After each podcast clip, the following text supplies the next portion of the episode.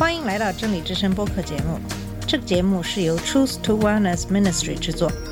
在这个节目里，我们要从一个不一样的角度向你介绍圣经和基督，带你走进一个属灵的世界。我们的节目在每个星期二、四、六更新，欢迎你的收听和关注。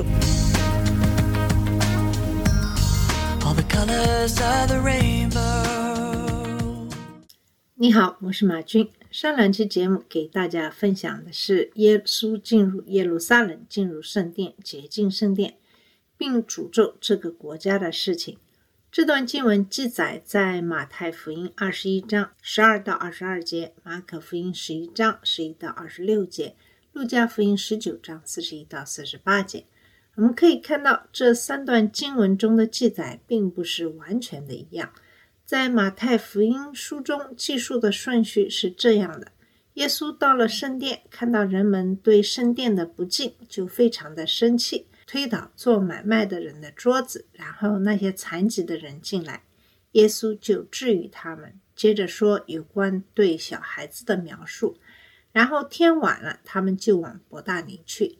第二天回程的时候，耶稣饿了，看到无花果树，就通过这个无花果树的事情来教导门徒祷告和信仰的原则。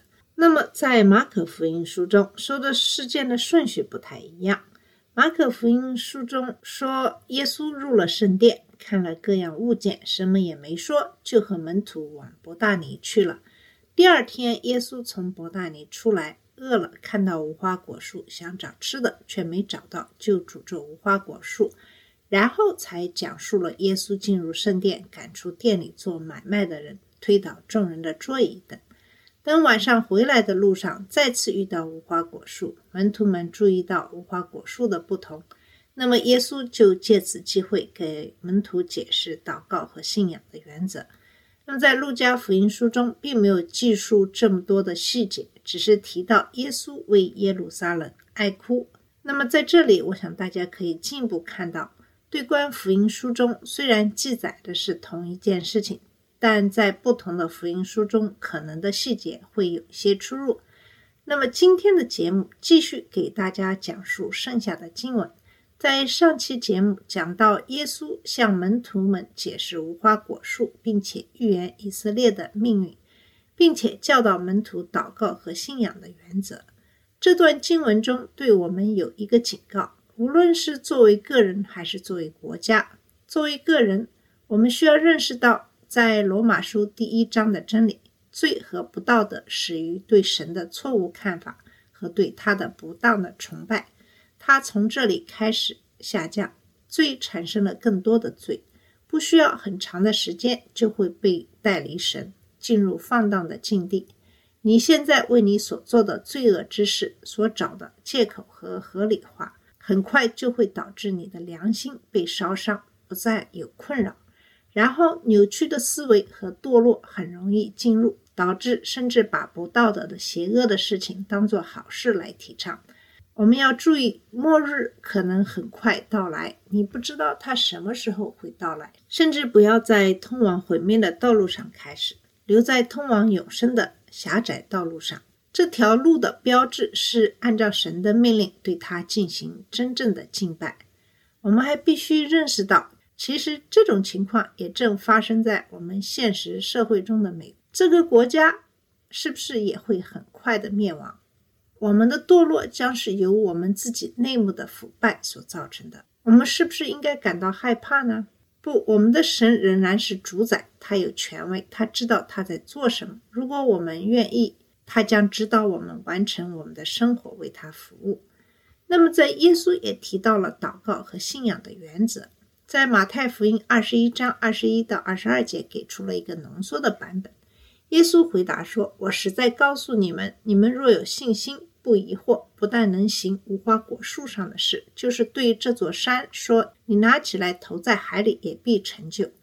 你们在祷告中所求的，只要信，就必得着。”马可福音十一章二十三到二十六节讲的更详细一些。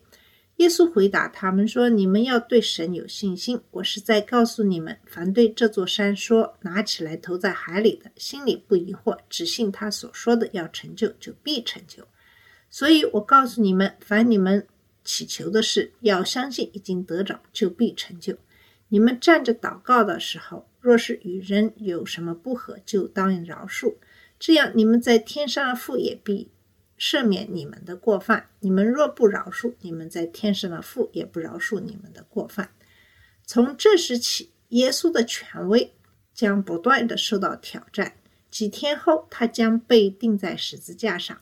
耶稣提醒他的门徒，他确实有权柄，他把权柄交给那些跟随他的人，以便天父的旨意能够得到成就。这个原则简单的说就是这样：神不受你自己所能看到和理解的限制。他们不理解关于无花果树的神迹，就像他们不理解耶稣所行的任何神迹一样。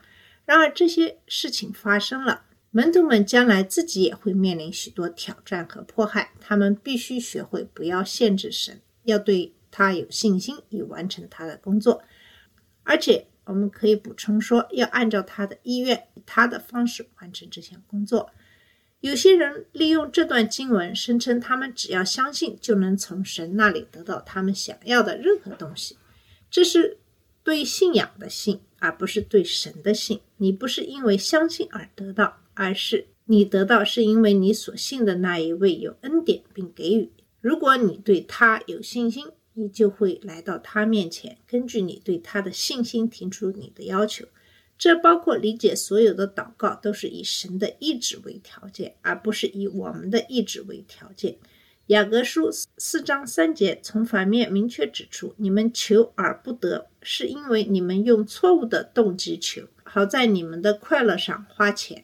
约翰一书五章十四到十五节从正面明确指出：我们在他面前有着信心，就是我们若照他的意思求什么，他就听我们。我们若知道我们所求的，他都听我们，就知道我们向他所求的已经得着了。具有这种信心的祷告是无私的，基于对神和他的旨意的真正的了解，并对神有无条件的信心。具有这种信心的祷告可以移动一座山。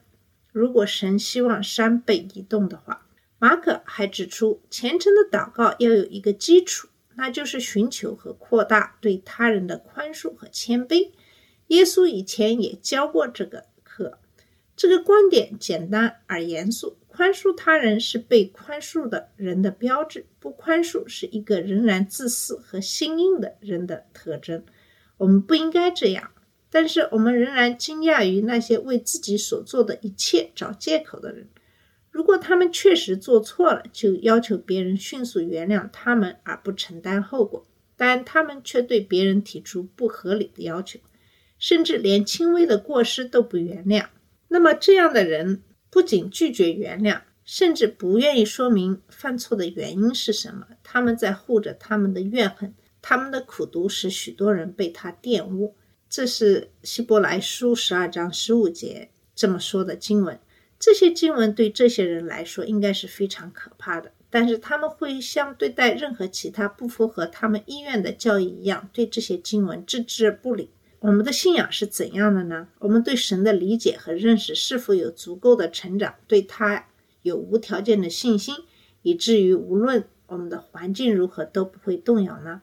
我们并不知道我们自己或这个国家的未来会怎样，我们不知道有什么祝福或考验在等着我们，我们不知道神是不是会复兴，还是会将这个国家抛弃在他为自己设定的罪恶的道路上。这些警告是严肃的，需要被我们重视。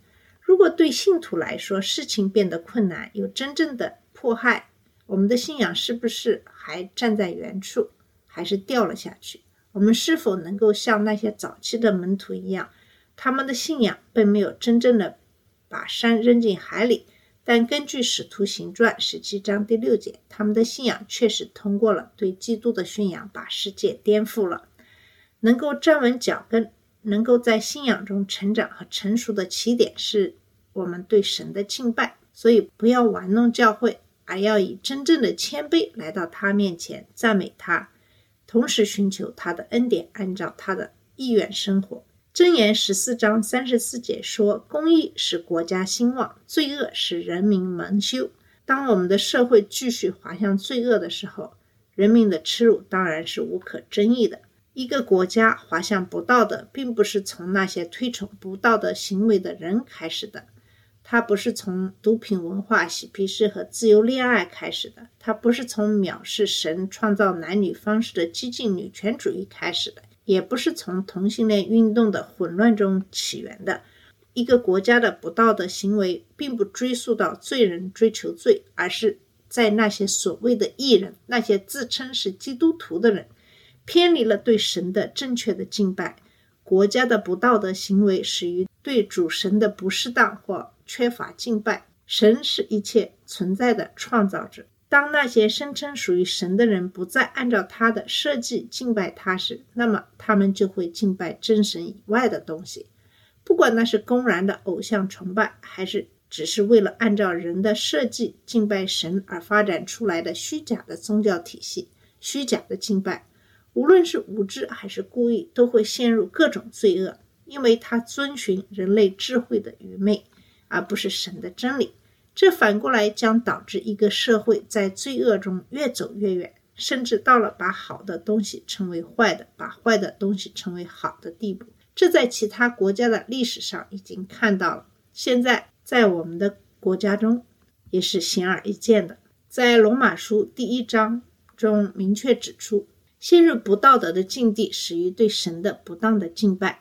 罗马书一章二十一到二十二节说：“他们虽然认识神，却不尊他为神，也不感谢他，反倒在猜测上变成虚妄，愚昧的心也就昏暗了。他们自称有智慧，却成了愚人。”第二十五节继续说：“他们将神的真道换成了谎话，敬拜和侍奉被造物，不敬拜造物主。”这导致他们被堕落的激情所支配。在第二十八节中，道德水平的下降仍在继续。他们不再看重承认神，神就把他们交给堕落的心去做那些不当的事。好了，我们今天的节目就到这里。在今天主要给大家讲述的是如何有一个正确的态度来敬拜以及我们的信仰的问题。谢谢你的收听，我们下次节目再见。这里是真理之声播客节目。真理之声是 Truth to Wellness Ministry 旗下的一个节目，由 Truth to Wellness Ministry 制作和播出。如果你有什么想跟我们分享，请给我们发电子邮件，我们的邮箱地址是 truth to wellness at gmail dot com。你也可以直接去我们的网站 www dot truth to wellness dot com 浏览更多的信息。下次节目再见。